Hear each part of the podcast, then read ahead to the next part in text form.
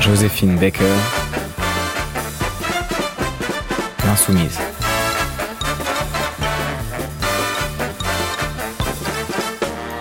Par Mathieu Palin, Thomas Duterre et Julien Oex.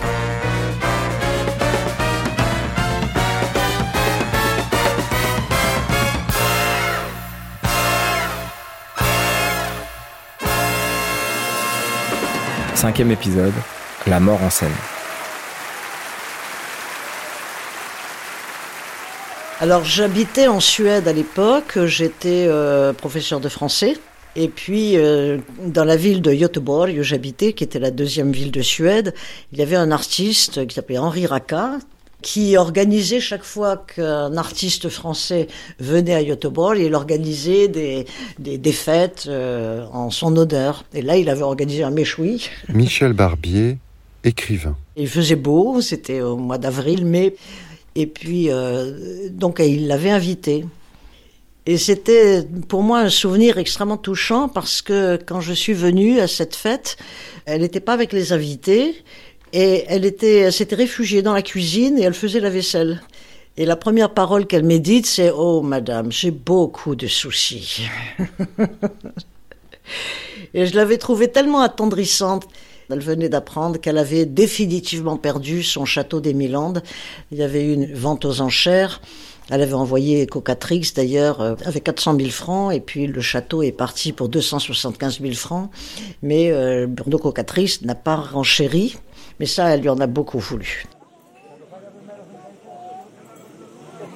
Au même moment, les enfants, laissés à l'écart des problèmes, sont en vacances en Espagne. C'est là-bas que pour la première fois, l'union de la tribu se craquelle. Pour le comprendre, il faut se rendre à New York, dans le quartier de Times Square, et pousser la porte d'un petit restaurant qui s'appelle, tout simplement, chez Joséphine.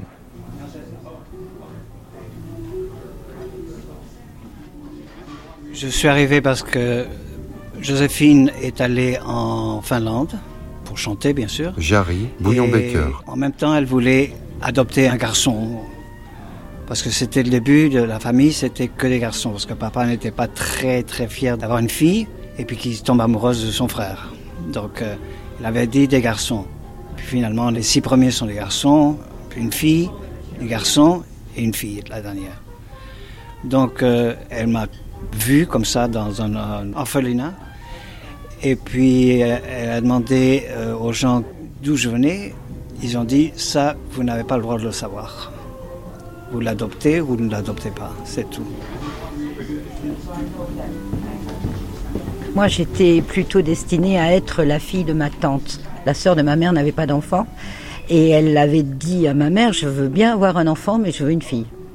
Bon, donc elle est partie en Algérie. Marianne, Bouillon Baker. Le problème, c'est qu'avec la guerre d'Algérie, euh, nous sommes restés avec elle, euh, bloqués à Alger pendant, euh, je crois, deux, trois mois hein, avant de pouvoir rentrer sur la France. Et là, elle m'a dit, je suis tombée amoureuse de toi. Et il n'était plus question que je te donne à Margaret.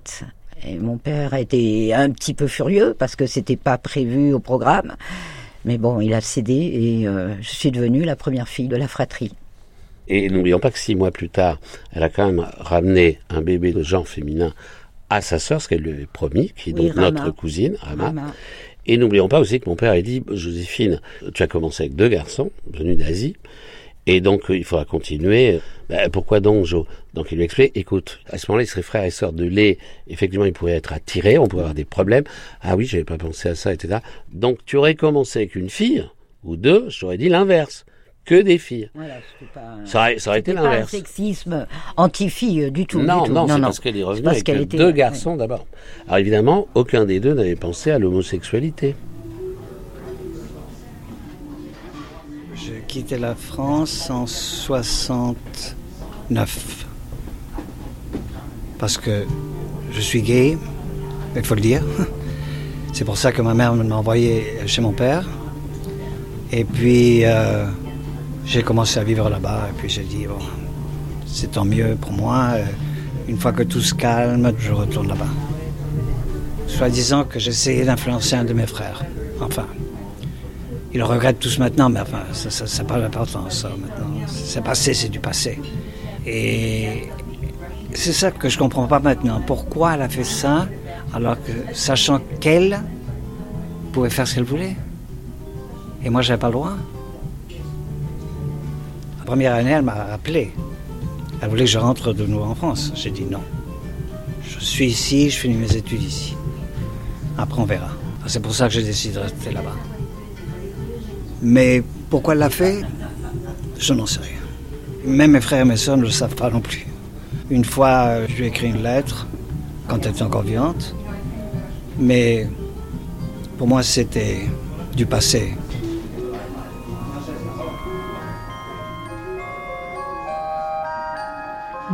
Bonhomme dont je suis amoureux.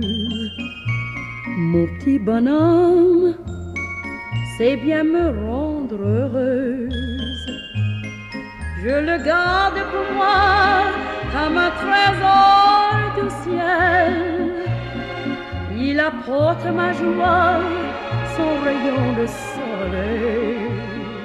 Mon petit bonhomme, mon petit mon petit.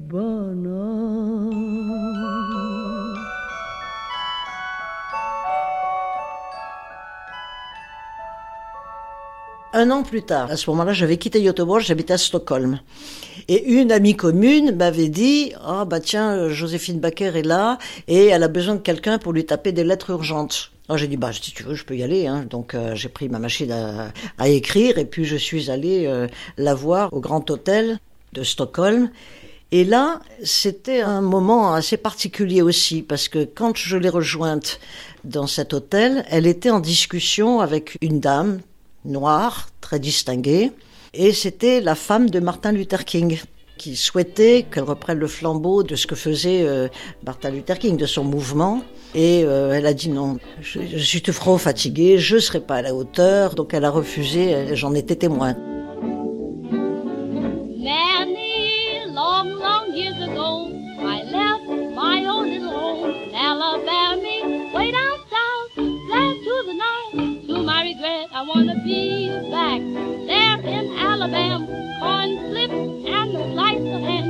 Breakfast such as I ain't had since I left Pourquoi elle? Pourquoi Coretta Scott King vient la voir elle, cette danseuse reconvertie en chanteuse, puis en mère de famille nombreuse En réalité, si Joséphine n'a plus jamais habité aux États-Unis après son départ en 1925, elle est restée connectée aux problèmes de son pays. En 1948, elle est refusée de 36 hôtels successifs avec Joe Bouillon et commence à tout consigner dans un petit carnet. Elle donne des conférences et trois ans plus tard, en 1951, elle revient pour une immense tournée qui doit lui rapporter pas moins d'un million de dollars.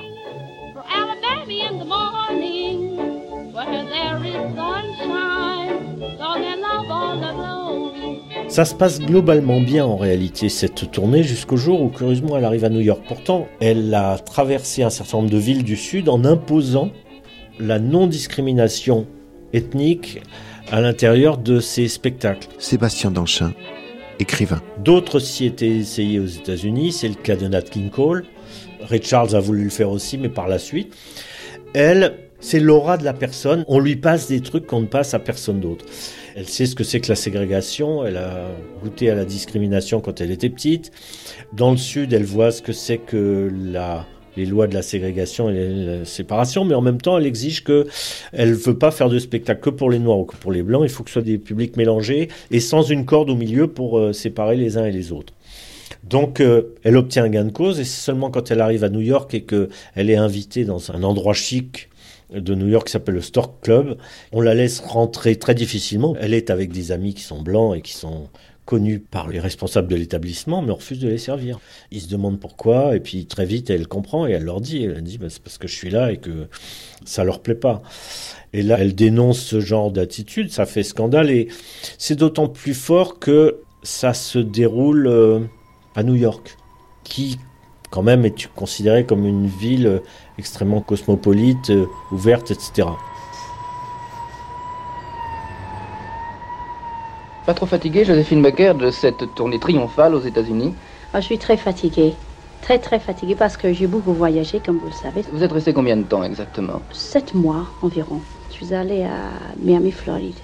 Parce que là, euh, nous avons commencé par euh, essayer de donc enlever toutes ces, ces histoires raciales. Et nous l'avons réussi. Pour la première fois, il y a eu des gens de couleur dans les cabarets les plus chics de Miami et euh, dans les hôtels de premier ordre.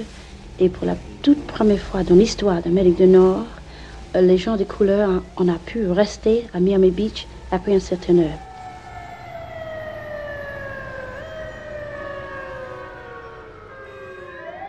Le 3 février 1952, elle chante à l'auditorium Kiel de Saint-Louis. Pour l'occasion, elle porte une robe bouffante, assortie de fourrure. Mais avant de chanter, elle tient à s'adresser au public.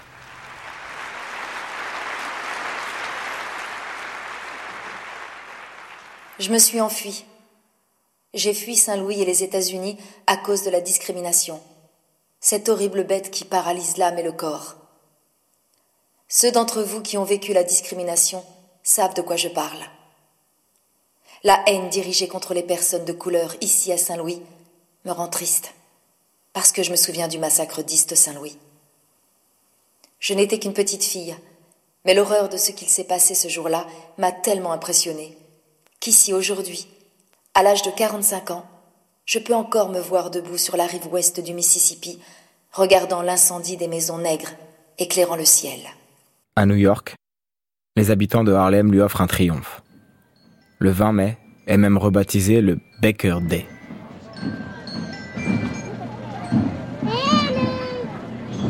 Harlem fête Joséphine Baker.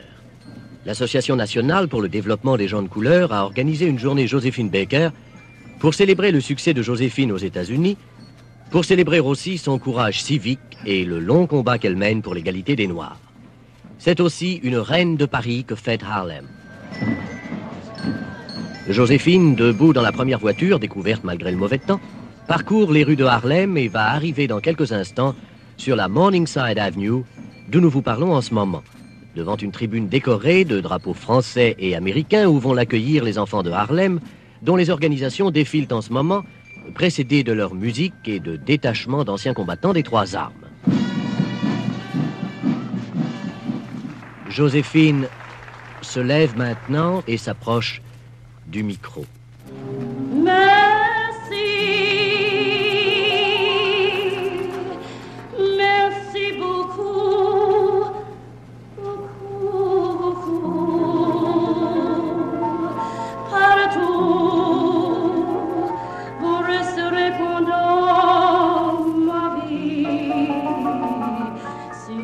1951, le FBI, du très droitier J. Edgar Hoover, ouvre un dossier de 476 pages sur les activités militantes et suspectes de l'artiste Joséphine Baker.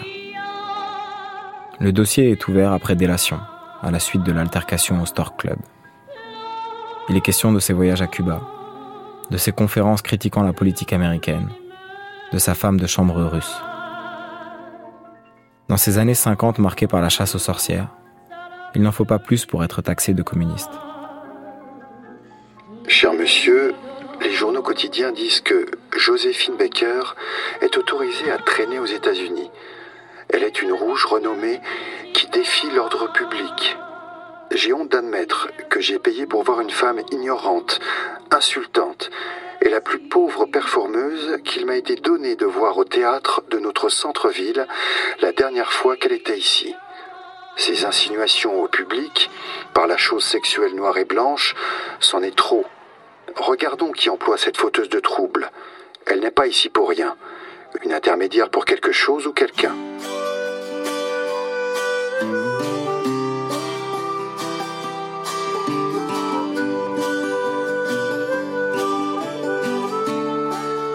En 1963, alors que les États-Unis entrent en guerre au Vietnam, les leaders du combat pour les droits civiques organisent la plus grande manifestation du pays, la marche sur Washington. À 57 ans, Joséphine Baker est là, à la tribune, avec son uniforme de sous-lieutenant de l'armée française. Devant plus de 200 000 personnes, elle s'installe au micro et prononce un discours. Miss Josephine Baker.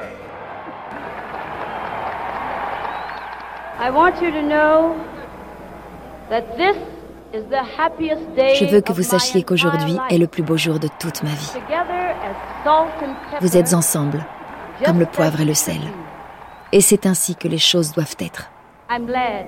Je suis heureuse que vous ayez accepté ma présence. Je ne voulais pas demander. Je n'étais pas obligée. Je suis simplement venue parce que c'était mon devoir. Et je le redis, vous êtes à la veille de la victoire totale. Quelques minutes plus tard, Martin Luther King lui succède et prononce l'un des plus célèbres discours du XXe siècle. Je rêve qu'un jour, sur les collines rousses de Georgie, les fils d'anciens esclaves et ceux d'anciens propriétaires d'esclaves pourront s'asseoir ensemble à la table de la fraternité.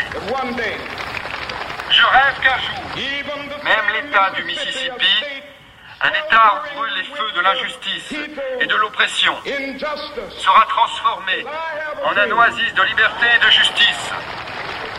Je rêve que mes quatre petits-enfants vivront un jour dans une nation où ils ne seront pas jugés sur la couleur de leur peau, mais sur la valeur de leur caractère.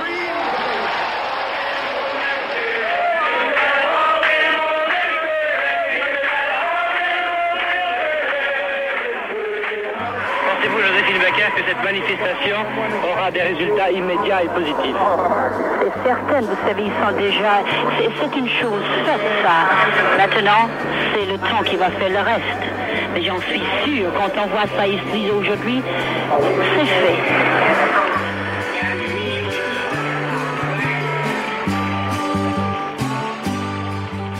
Dans cet hôtel de Stockholm, face à la veuve du pasteur King, elle refuse donc de prendre la relève parce que, dit-elle, mes enfants sont trop jeunes pour perdre leur mère. De retour en France, Joséphine reçoit l'aide de Grace Kelly, devenue princesse de Monaco, qui lui trouve un logement à Roquebrune-Cap-Martin. Après la vie de château dans le Périgord, la tribu arc-en-ciel découvre la modestie d'une maison normale. Première fois que je suis allée dans, dans sa maison, il y avait les enfants, je, je trouvais qu'il y avait un silence. Ils étaient très sages, je trouvais pas ça normal. Michel Barbier, Mais- écrivain. Et que chaque fois qu'elle était là, il y avait une sorte de, je dirais pas un poids, mais enfin c'était, il y avait quand même une présence très lourde. Quand elle n'était pas là, bah, ils vivaient leur vie, ils étaient eux-mêmes, ils étaient, ils étaient tout à fait différents. Marianne euh, va être d'accord avec moi. Donc, on avait une éducation ferme, et donc un peu stricte. Et donc, ado sur la côte d'Azur, enfin, pré-ado. Brian Bouillon-Becker. Là, euh, il y avait quand même interdiction à la base de sortir avec les copains, ou alors ça pouvait être l'après-midi, enfin, bon, mais le soir, c'était compliqué. Et là, il y a eu quelques frictions, je dirais, euh, un peu chaudes avec ma mère, avec les, avec les aînés, quoi. Oui, ce sont les, les, les grands qui ont ouvert la voie, en fait. Après, nous, on en a profité pour pouvoir un peu plus sortir, etc. Et puis, il faut pas oublier une chose, c'est qu'elle partait souvent dans des tournées, etc. Donc, comme on était ados, on avait... euh, bon, on était pensionnaires, mais dès que les vacances arrivaient, etc. Marianne euh, Bouillon-Becker. D'ailleurs, on disait souvent à Monaco, ah, elle est sortie, parce qu'à ce moment-là, on était tous dehors, on allait danser, on allait s'amuser, etc. Les Beaucoup souris. Oui, oui, oui, c'est ça.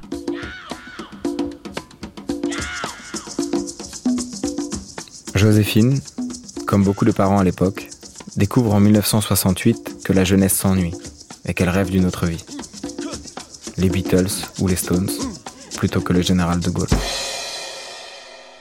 En 68, elle venait donc d'apprendre que elle avait perdu le château, elle était vraiment très très abattue, ça l'a pas empêché de descendre sur les Champs-Élysées pour défendre le général de Gaulle contre les manifestants des 68 arts. Le général de Gaulle pour elle, c'était ça passait au-dessus de tout. Attention. Akio Bouillon-Becker. Elle était fidèle à De Gaulle, bon. Elle se permettait de le critiquer, de lui envoyer du courrier pour lui dire écoutez, monsieur, euh, là, je pense que vous avez fait une connerie, euh, non, je suis pas d'accord avec vous. Mais ça, c'était, euh, on va dire, une sorte de privé. Euh, en public, jamais. C'était pour elle l'idéal de la patrie, elle était vraiment un, un personnage extrêmement important dans sa vie. Et puis on a appris la nouvelle, c'était en novembre euh, 66. Et elle était vraiment très abattue, vraiment très triste. Mais comme toujours, quand les choses l'atteignaient profondément, elle se mettait comme un mur de glace autour d'elle. Et tout de suite, elle cherchait le moyen de penser à autre chose et d'aller vers l'action. Donc, dès qu'elle a entendu la nouvelle de la mort du général de Gaulle, elle a passé la nuit à écrire sa charte de la fraternité universelle euh, pour le lendemain. Quelques mois plus tard, André Malraux a écrit le livre Ces chaînes qu'on abat, des conversations qu'il avait eues avec le général de Gaulle, et il lui a envoyé son, son livre en lui disant Regardez, à la page, euh, je sais pas laquelle, mais enfin, à la page, il y a Le général parle de vous. Ah, toute contente, elle, ouvre le livre, et tout d'un coup, je l'ai vu se figer. Le général avait dit Oh, cette pauvre brave fille. Ça lui était un coup dans le cœur. Il aurait jamais dû dire cette pauvre brave fille. Ça a été un coup mortel pour elle.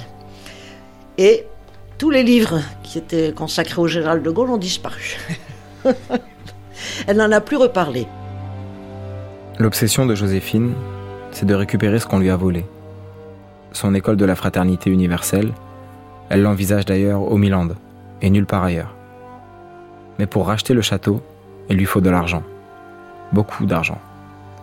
Alors à plus de 63 ans, elle remonte sur scène et repart en tournée.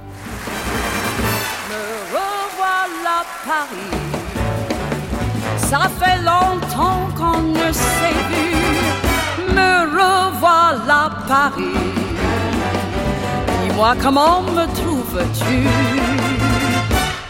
Peut-être vieilli, mais il n'est pas dit encore que moi je flanche. Et peut-être, qui sait, je finirai ma vie sur les planches. Paris. Quand j'ai chanté, j'ai deux amours. J'avais fait le pari que cela durerait toujours. Moi, évidemment, à l'époque, j'avais 24 ans, quoi, donc euh, jamais j'aurais acheté un billet pour aller voir un concert de Joséphine. C'était vieux, tout ça. Pour moi, c'était vraiment le Néandertal, quoi. Mais quand je l'ai vue la première fois sur scène, c'était donc à Stockholm, dans un établissement qui était un établissement modeste. Hein. Il y avait 300 places. hein. Dès qu'elle est arrivée, quelque chose s'est passé. Elle avait un fluide, elle avait une présence, la façon tout de suite de donner. Elle me le disait toujours, un artiste, d'abord, on le voit, avant de l'entendre. Ensuite, pourquoi est-ce que le public paye sa place? Il veut du rêve. Il vient pas pour voir son concierge ou son voisin. hein. Il veut rêver. Il faut lui apporter cette part de rêve. Il faut que l'artiste soit quelque chose de plus que sa vie. Et je crois que ça, ces conseils-là sont éternels.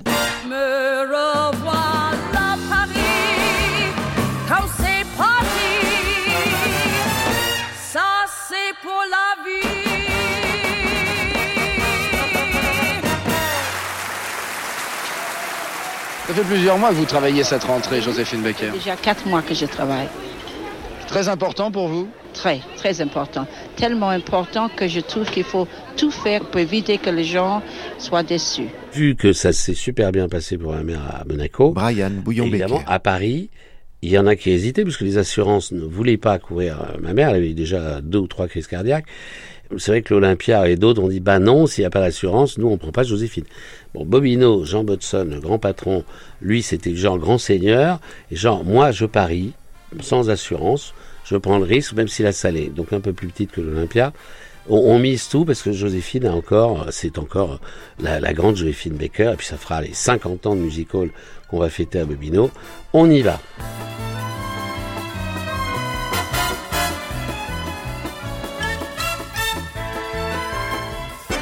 Pour les répétitions, j'allais, disons, m'amuser. Je restais avec maman et j'écoutais les chansons, je, je regardais un petit peu.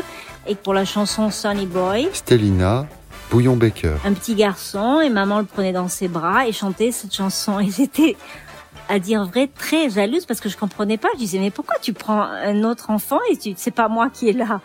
Parce que bon, étant la plus petite, j'étais quand même très très attachée. Et j'arrivais pas à comprendre. Par contre, Bobino, j'ai passé 3-4 jours avec elle. Je n'étais jamais allée à un spectacle le soir. C'était la première fois. Et quand le spectacle a fini, les gens se sont levés pour applaudir. Et je me souviens que je suis montée sur le fauteuil et j'ai dit c'est ma maman, c'est ma maman. Et je, me sentais, j'applaudissais, j'étais vraiment très très fière. Mais pour moi, à ce moment-là, c'était pas Joséphine Baker. Les gens voyaient Joséphine Baker.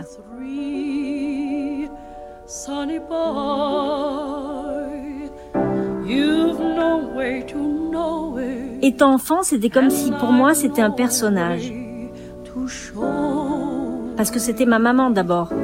What you mean to me, Sonny boy. J'avais lancé des shorts pour hommes. Très sexy en paillettes et tout. Ça fait scandale. C'était comme des shorts de joueurs de football, mais en paillettes, voilà. Et on était invité à un show en Allemagne. Et dans l'avion, il y avait Joséphine Baker. Et euh, Reinhard Luthier, couturier. pas loin de moi, et j'ai demandé si elle voulait bien voir quelques modèles, quelques photos de nos modèles. Et elle a dit oui. Et je lui ai montré, ça lui a beaucoup plu. Elle était très sympathique. Et elle m'a dit, on se donne rendez-vous, je viens dans deux ou trois jours. J'ai un nouveau show à faire et j'ai besoin de costumes. Très vite, deux jours après, elle était dans notre atelier. Elle était très sympathique, une grande dame. Et évidemment, on était flattés d'habiller Joséphine Baker. C'était une de nos premières stars internationales. Voilà. Elle avait encore la taille marquée euh, et elle avait l'habitude de porter des robes très nues, très sexy. Et elle nous a invités à la première et euh, on est allé à un backstage après et tout. Elle était très très sympathique. Bonsoir, mesdames. Mon Dieu, que vous êtes belles. Belle, belle, belle, belle. Bonsoir, monsieur. Ça va? Hi, everybody. Hi. Come on, say hi to me. I feel better. Buonasera. Ciao. Ciao. Guten Abend, meine Damen und Herren. Guten Abend. Salam alaikum. Et shalom, shalom, shalom. Moi, je sais que je l'ai eu, ma mère, deux jours après la première et tout se passe super bien. Ça a été euh, une méga soirée. Il y avait tout Paris euh, de long, d'arc. euh, Enfin, après ça, ça, évidemment, il y avait Régine, le Luron. En plus, les Américains étaient là. Eh bien, une tournée prévue par la suite aux États-Unis. Un livre et un film. Tout va très bien. L'avenir est super rose.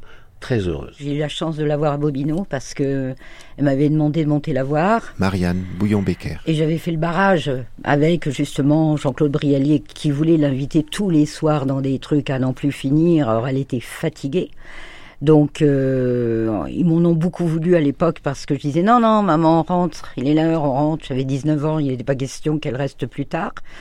Et j'étais repartie, euh, justement, je finissais mes études, donc euh, je lui avais dit, euh, je repars à Monaco et je reviens euh, dans 15 jours. Elle m'avait dit, ok.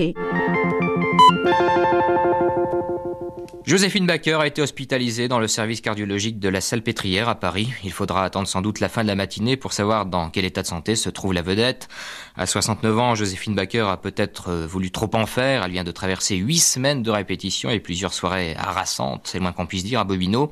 C'est hier après-midi, alors qu'elle allait faire comme à son habitude une petite sieste, qu'elle a été prise d'un malaise. Dans le passé, Joséphine Baker a déjà eu deux alertes cardiaques. C'est pourquoi on est très inquiet. Chaque fois que ma mère a été hospitalisée, c'est moi qui suis allée. Et là, il y avait ma tante qui était là, sa sœur. Et il était 5 heures du matin, j'étais à la maison, j'étais debout parce que j'avais prévu de partir avec des copains euh, dans l'arrière-pays euh, niçois. Et le téléphone a sonné, j'ai décroché et elle m'a dit euh, Mommy's dead. Ah, le- là, c'est le trou noir. J'ai raccroché, je suis remontée à l'extérieur parce que j'attendais mes copains qui venaient me chercher. Là, j'ai vu mon frère Jean-Claude qui a lui rentré de boîte, je suppose. Jean-Claude, il est sorti oui, pour évacuer le problème. Ouais. Il est rentré euh, très tard et tu lui as fait signe. Il me croyait pas. Et là, c'était confirmé, c'était l'annonce sur les radios. Joséphine Baker est décédée. Lynn Renault, vous avez été une grande amie de Joséphine Baker et cette nuit encore, vous étiez à son chevet. Et Joséphine était là et elle partait exactement comme une bougie qui s'éteint. Elle attendait cette rentrée et cette rentrée a été encore plus forte que ce qu'elle espérait. C'était un tel triomphe. Tous les jours, le public debout, criant merci Joséphine. Elle était superbe d'énergie, de beauté, de jeunesse. La voix était puissante. Tout y était. Tout y était. On ne peut pas imaginer qu'en 48 heures, le top, et puis d'un seul coup le néant.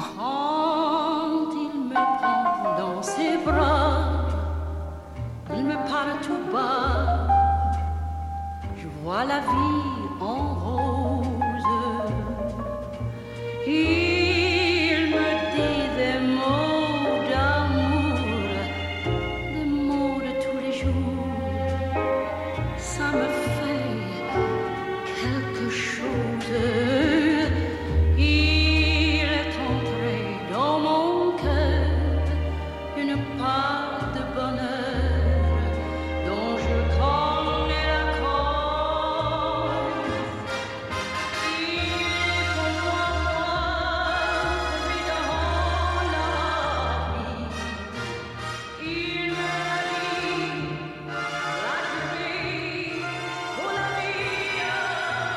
Suis enfuie. Je suis partie avec mes copains, je leur ai rien dit. À l'heure du déjeuner, on s'est arrêté dans une auberge qu'on connaissait bien et on est rentré dedans, on s'est assis et puis il y a l'aubergiste qui est venu nous voir en nous disant Eh, Vous connaissez pas la nouvelle, la Baker, elle est morte.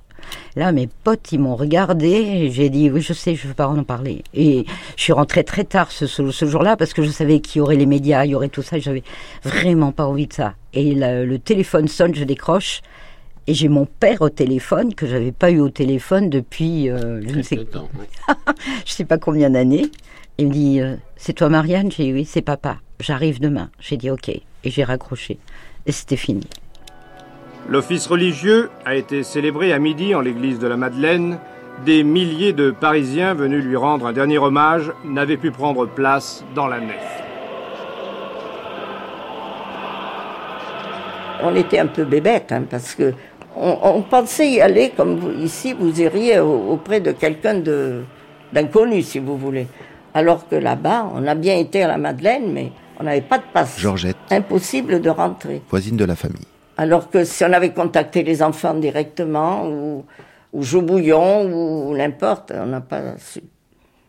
Et donc, malheureusement, on, on a vu passer le, le cercueil de Joséphine avec tout- toute cette foule qui la suivait, nous avec, mais bon, on n'a pas pu assister. Pendant les six premiers mois, j'ai arrêté mes études. Mon père m'a demandé de m'occuper de la maison. Il y avait mes frères, ma petite sœur. euh, C'était la débandade. euh, Mon père avait besoin de se reposer sur quelqu'un. Il m'a demandé de, de prendre le relais. Je l'ai fait. Alors je me suis retrouvée intendante d'une maison euh, et je ne voulais pas qu'on me parle d'elle. Jamais, jamais, jamais. Et un jour, un de mes patrons, ils avaient 35 ans, eux, à, peu près, il me dit euh, Elle est morte, votre mère je parlais de ma mère au présent. Et j'ai mis beaucoup de temps. Par exemple, pour revenir au Milan, j'ai mis. euh, je sais pas combien d'années. Et puis, je voulais montrer le château aux filles, parce que les filles euh, connaissaient mal son histoire. Je parlais pas de maman, hein. je parlais de ma mère, mais. euh, Joséphine Baker n'existait pas pour mes filles. Elles ont même encore aujourd'hui du mal à, à réaliser qui était leur grand-mère parce que j'en parlais pas. Et suite à ça, j'ai dit je ne fais plus les pieds là-bas, je veux plus. Et en 2016, ma fille Joséphine, j'ai une fille qui s'appelle Joséphine, elle me dit je voudrais me marier au Milan. Euh, j'ai dit es-tu bien sûr? Elle me dit oui. Et elle a eu un mariage fantastique. Elle s'est mariée le 4 juin alors que maman est née le 3 juin. Et ça a été compliqué pour moi, mais ça a été euh, un début de porte ouverte pour aller là-bas. Je vous dis pas que ça va mieux, mais euh, c'est plus acceptable aujourd'hui parce que je me raisonne en me disant, de toute façon, euh, elle serait plus là. hein. Mais ce, ce que je regrette le plus, c'est toutes ces choses que j'aurais pu discuter avec elle, que je peux pas faire. Bon, avec mon père, c'est pareil. On les a perdus trop tôt, nos parents. Maman, 19 ans, mon père, j'avais, j'avais même pas 30 ans. Et après, il faut se construire, il faut, faut grandir. Et puis, bon, alors il y a mes frères, heureusement. Et c'est, je crois, ça qui nous a le plus euh, consolidés. C'est qu'on n'a rien d'autre que nos parents. Et quand on n'a plus nos parents, il n'y a plus que les frères et sœurs. Et que ce soit Brahim, Jean-Claude, Jarry, etc., il y a une espèce de fil invisible qui nous relie tous. Et on sait toujours s'il y a un problème, quoi que ce soit, on le sait immédiatement. Parce que même si on a des affinités les uns par rapport aux autres, ce qui est un peu logique, on est toujours prévenu par celui qui sait que, voilà. Et c'est là où je dis qu'elle a réussi ce tour de force incroyable, c'est de nous lier à tout jamais euh, les uns envers les autres. Le plus difficile pour moi, ça a été le lendemain du Panthéon. On s'est retrouvés en petit comité devant ce cercueil. Avec mes frères, ça a été compliqué. On avait l'impression de la réenterrer, en fait. Euh, ça a été. pff, euh, ça, j'aurais voulu éviter. Vous allez à Monaco euh, de temps en temps? Vous voulez dire sur sa tombe? Il y a cinq ans seulement que j'y suis allée. C'est. C'est difficile. Je veux pas en parler de ça.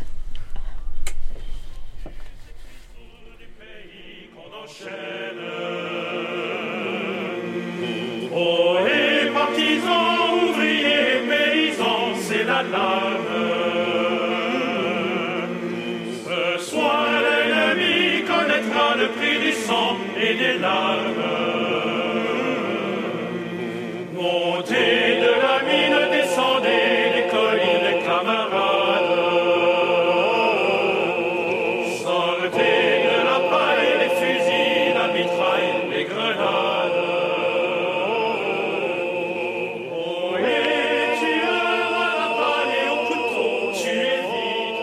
Sa panthéonisation en novembre 2021 a remis Joséphine sur le devant de la scène. On a raconté son histoire, on a vu danser le Charleston, on a raconté ses exploits de guerre. Mais que s'est-il passé pendant les 40 dernières années? Rien. Ou presque rien. Très peu de rues, d'avenues, d'écoles portent son nom. Ses chansons n'ont pas été reprises.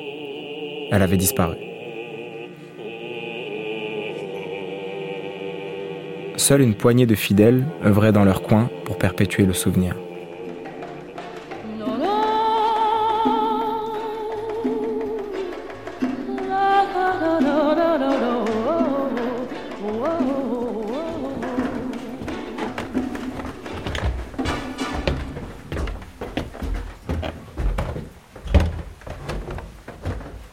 Les Milandes, ça a été un coup de cœur incroyable de ma mère.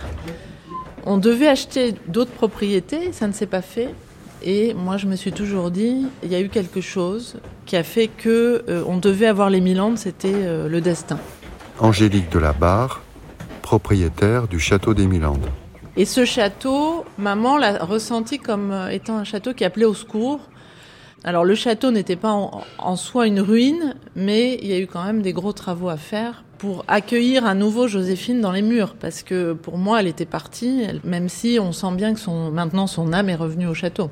Et quand on y dort aussi, on ressent énormément de choses, des choses assez incroyables, la nuit notamment, parce que on ressent des âmes qui errent, on a, on a des sensations incroyables, mais Joséphine, elle, revenait de temps en temps. Moi, j'ai ce sentiment-là.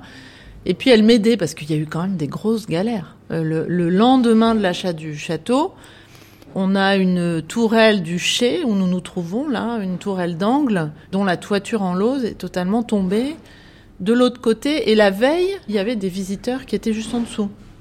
Donc, euh, je me dis, Joséphine doit nous protéger.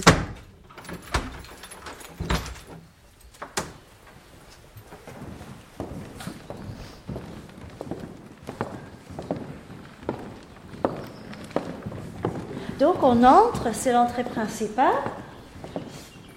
Et il y a des gravures d'origine. Même les poignées de porte sont en forme de notes musicales d'origine. Rosemary Phillips, chanteuse et propriétaire du parc Joséphine Baker. Bah, je faisais ma maîtrise sur Joséphine Baker euh, aux Caraïbes. Et j'arrive euh, des Caraïbes, la Barbade, en Dordogne. Je loue une chambre au parc. Je prends des notes au château. Angélique me présente les enfants et m'invite à revenir parce que je suis aussi chanteuse de jazz pour chanter pour le centenaire de Joséphine Baker. Et donc c'est ici même où elle faisait ses répétitions euh, avant d'aller à Paris ou tout simplement des spectacles pour les gens de la région sur cette scène euh, pour eux. Et ici, vous chantez Joséphine Baker euh, dans des soirées qui sont organisées euh, Absolument, absolument. quoi, Bah, bien sûr, il faut chanter euh, la chanson J'ai deux amours et Dans mon village. Peu de gens connaissent autant, mais à la panthéonisation, ils ont chanté. Cette chanson parle du village de la fraternité universelle et son rêve de créer un meilleur monde. Et c'est écrit pour elle par euh, Le Marchand dans les années 50. Je vais chanter un petit bout. Dans mon village, j'élève tendrement. Dans mon village, douze tout petits enfants, douze orphelins d'ici de là, qui s'ennuient seuls ici-bas. Et j'ai voulu qu'ils soient choyés dans un foyer. Dans mon village, tous douze ils grandiront. Dans mon village, tous douze ils s'aimeront. Et comme moi, je sais qu'un jour, ils chanteront J'ai deux amours, mon beau village, et puis celui de leur pays. Tous les villages, tous les villages alors seraient, seraient joyeux. Tous les villages, tous les visages alors seraient, seraient joyeux. Et peu à peu, le monde entier serait meilleur et deviendrait un grand village où tout le monde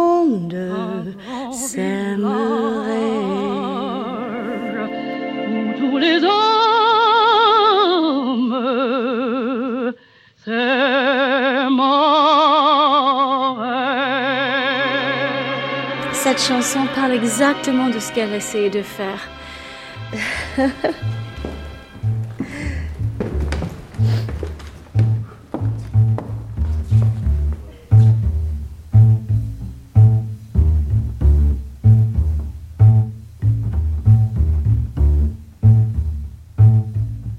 Deux écriteaux, blanc, noir. J'accède au buffet. Sur la porte, il y a écrit blanc. Que va-t-on me faire Toutes les tables sont occupées.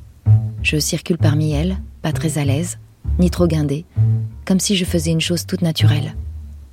Je sens que les têtes se lèvent, les conversations s'arrêtent. J'avance. Tous les yeux sont braqués sur moi. Donnez-moi deux sandwichs et un kilo de pommes, s'il vous plaît. Les serveuses me regardent. Je ne bronche pas. Je crois même que je souris. Alors très vite, comme si elle voulait se débarrasser de moi, l'une des deux filles me tend mes sandwichs, mes pommes et encaisse mon argent. Et je sors comme j'étais entrée. Miss Brown, vous leur avez fait peur? Peur? Parce que j'ai acheté des pommes? Il aurait pu se passer quelque chose. L'un des consommateurs aurait pu provoquer un incident. A un incident entre blanc et noir. On sait jamais comment ça finit. Moi, je pensais que mon expérience avait été concluante, que Jeff exagérerait comme tout le monde devait exagérer. J'exagère Eh bien, lisez ce qui est écrit dans ce journal et qui est vérifiable et vérifié. Il me tend le dernier numéro d'un magazine mensuel, Race Relations. Au milieu de la page, quand le sang coule.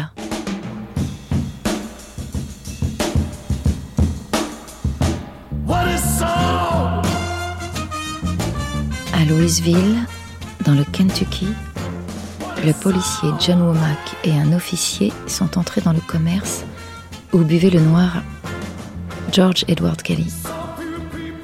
Ils l'accusèrent de troubler l'ordre public et le frappèrent jusqu'à ce qu'il tombât.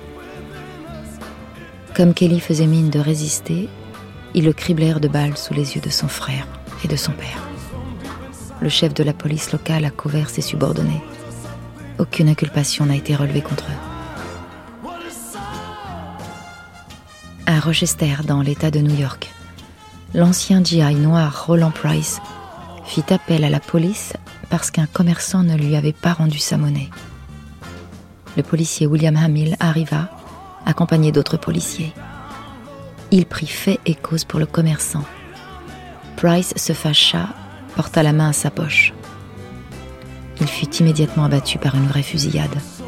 On ne trouva aucune arme sur lui. L'officier David Twitter certifia que la mort avait été causée par des blessures de balles faites par des policiers dans l'exercice de leurs fonctions. À Saint-Louis, dans le Missouri, le noir Henry Black, arrêté sous l'inculpation de vol d'une couverture par le policier Henry Reed, tente de s'enfuir. Reed l'abat d'une balle dans la tête. Verdict du jury homicide légal.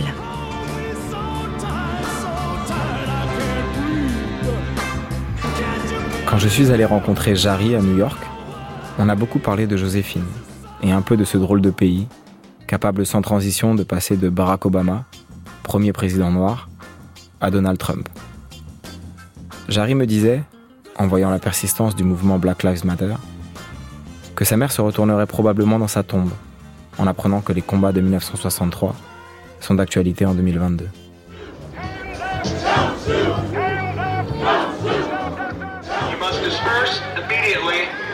Subject to arrest. Just, just listen to what they said. Step back. We don't need you in jail, brother. We need In 2014, um, En 2014, a young man was killed by the police. un jeune homme a été tué par la police Two miles from here, if that. à à peine 3 km d'ici. Um. Et souvent, les médias se contentent d'une photo instantanée et ils disent un gamin tué par la police. Mais ils ne comprennent pas que nous, on habite ici.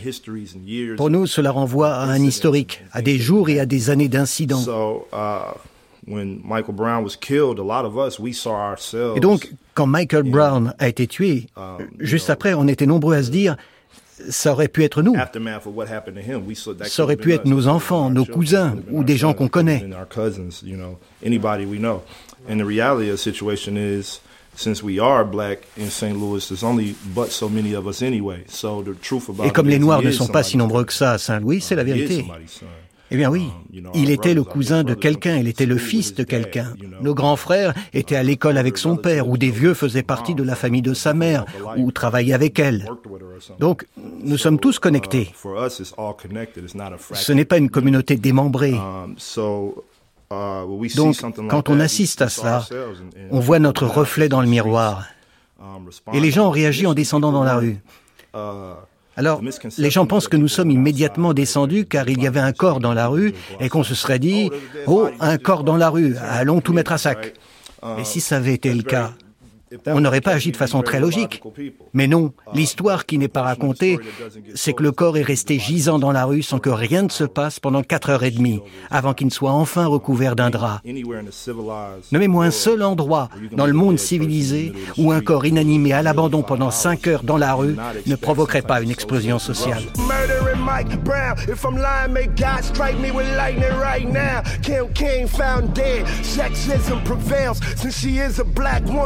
A story we never tell.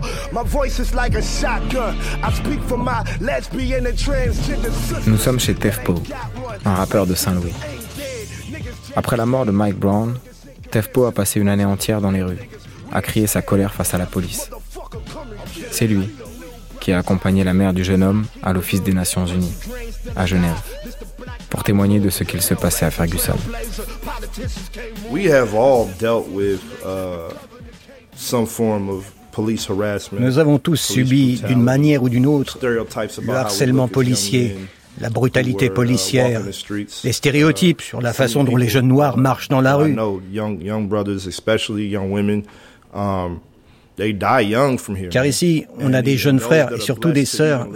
Ils meurent jeunes ici. Et ceux qui sont bénis et qui vivent vieux, leur vision du monde est marquée par l'expérience vécue uh, ici. Uh, Je me souviens, quand j'étais gamin dans ce quartier, je ressentais l'énergie et l'électricité de l'oppression. uh, Car les policiers étaient vraiment lourds et anobasques à And, l'époque. um, used to On ne pouvait même pas être ensemble dans la même voiture parfois.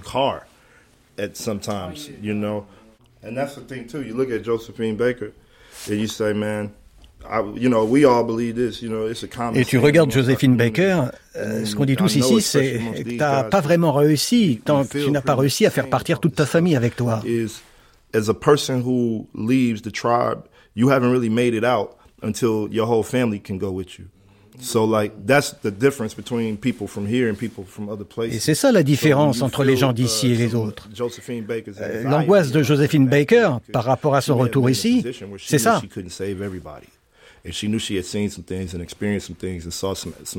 Elle était dans une situation où elle savait qu'elle ne pouvait pas sauver tout le monde. Elle savait qu'elle avait vu des choses et vécu des choses dans le monde, et elle se disait, mais merde, les miens n'ont aucune idée de ce que j'ai vu. Comment vais-je pouvoir permettre aux miens qui sont restés dans les tranchées d'accéder à ce genre de choses? Toutes les personnes noires, quelle que soit leur religion, leur affiliation politique, leur identité, ce sont des variables avec lesquelles nous avons tout le temps du mal. On se dit tous, OK, j'ai réussi à me tirer d'affaire, mais maintenant, comment vais-je m'y prendre pour lancer une corde à tous les autres qui doivent aussi s'échapper?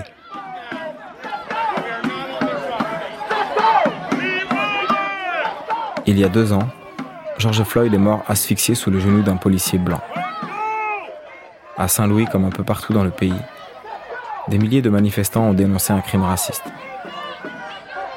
Quand la foule a descendu Laclette Street pour aller crier sous les fenêtres du maire de Saint-Louis, elle a trouvé sur son chemin un couple de blancs, les McCloskey, armés jusqu'aux dents.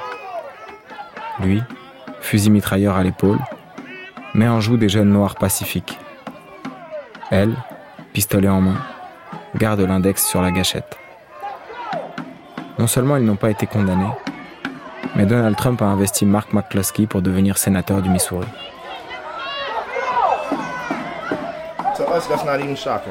Pour nous, ce n'est même pas choquant. Peut-être que ça l'est pour le reste du monde, mais je vous jure, maintenant les gens voient enfin la folie des Blancs qui sont dans le Missouri. Mais pour des millions d'entre nous ici, ce type de comportement est la norme. On doit apprendre à vivre avec ces maniaques. Ils contrôlent tout. Donc ils peuvent dire que c'est nous qui avons perdu la tête. Mais là, la différence, c'est que tout le monde les a vus de leurs propres yeux.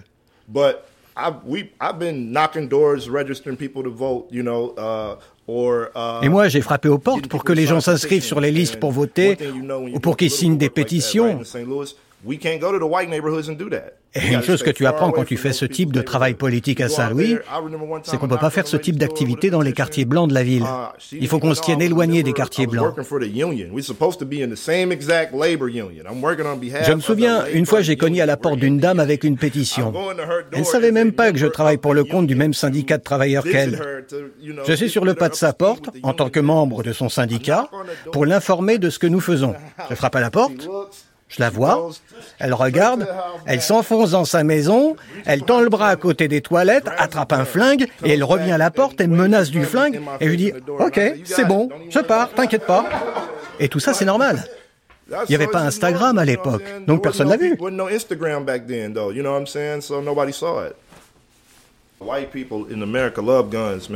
Les Blancs aux États-Unis adorent leurs flingues, ils les adorent, ils les adorent, ils les adorent.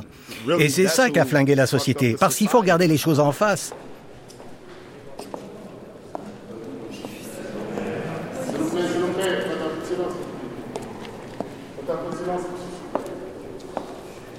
Je suis fière de me trouver parmi vous à cet instant où notre histoire s'enrichit d'une page supplémentaire. Le Panthéon accueille aujourd'hui Madame Baker, jour anniversaire de l'obtention de sa nationalité française en 1937. Et par ce geste, nous scellons pour l'éternité l'union de cette femme et de la France, ce pays qu'elle a choisi et qu'elle a tant aimé. Madame Baker entre au Panthéon pour ses actes de résistance, son héroïsme durant la guerre et sa lutte contre le racisme. Elle y entre en tant que femme, libre, qui a fait voler en éclats tout ce qui aurait pu la corseter. Et enfin, elle y entre en tant qu'artiste, qui a tendu un piège magique à ses spectateurs. Ils venaient la voir pour se changer les idées, alléger leurs esprits, ils sont repartis fécondés par une vérité plus profonde et plus intense que celle de leur quotidien. Elle reposera désormais auprès des autres héros qui font l'honneur de notre patrie. Vive la République, vive la France. Mais oui, Paris, c'est votre beaucoup de c'est le mieux du monde, coiffé avec fantaisie. Mais oui, Paris, c'est votre beau sourire, c'est tout ce qu'on désire, tout cela, mais c'est Paris.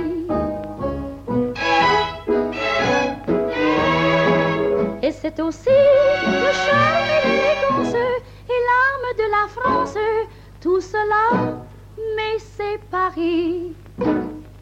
J'ai découvert Joséphine Baker au moment de sa panthéonisation, ou en tout cas quand les médias commençaient à parler de, de la cérémonie. À ce moment-là, je me rappelle, étudié euh, l'éthique de Spinoza.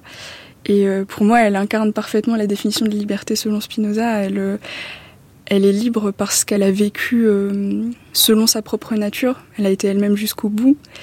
Et c'est ce qui m'a touchée dans son histoire. Nafissa Alilesh, étudiante. Pour la première fois, je sentais naître une figure euh, complètement humaine qui venait illustrer un principe philosophique abstrait. Les combats de Joséphine Baker, en fait, on doit s'en saisir, nous, euh, les jeunes. Parce qu'on a souvent euh, l'idée que ça sert à rien.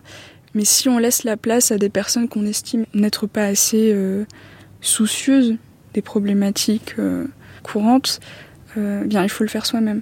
À la fac, il n'y a pas un jour qui se passe sans qu'il y ait des débats euh, philosophiques ou politiques.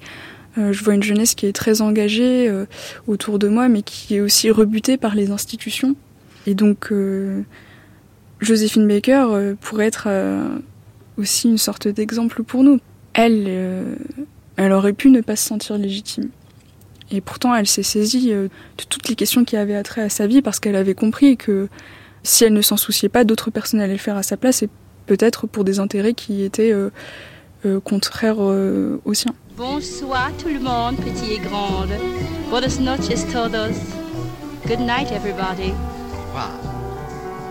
Quand je pense à ça, quand je pense à ça, quand je pense à ces raisons qui nous ont séparés, je n'aime plus ni la vie ni Dieu qui nous a fait pour nous entretuer sans un regret.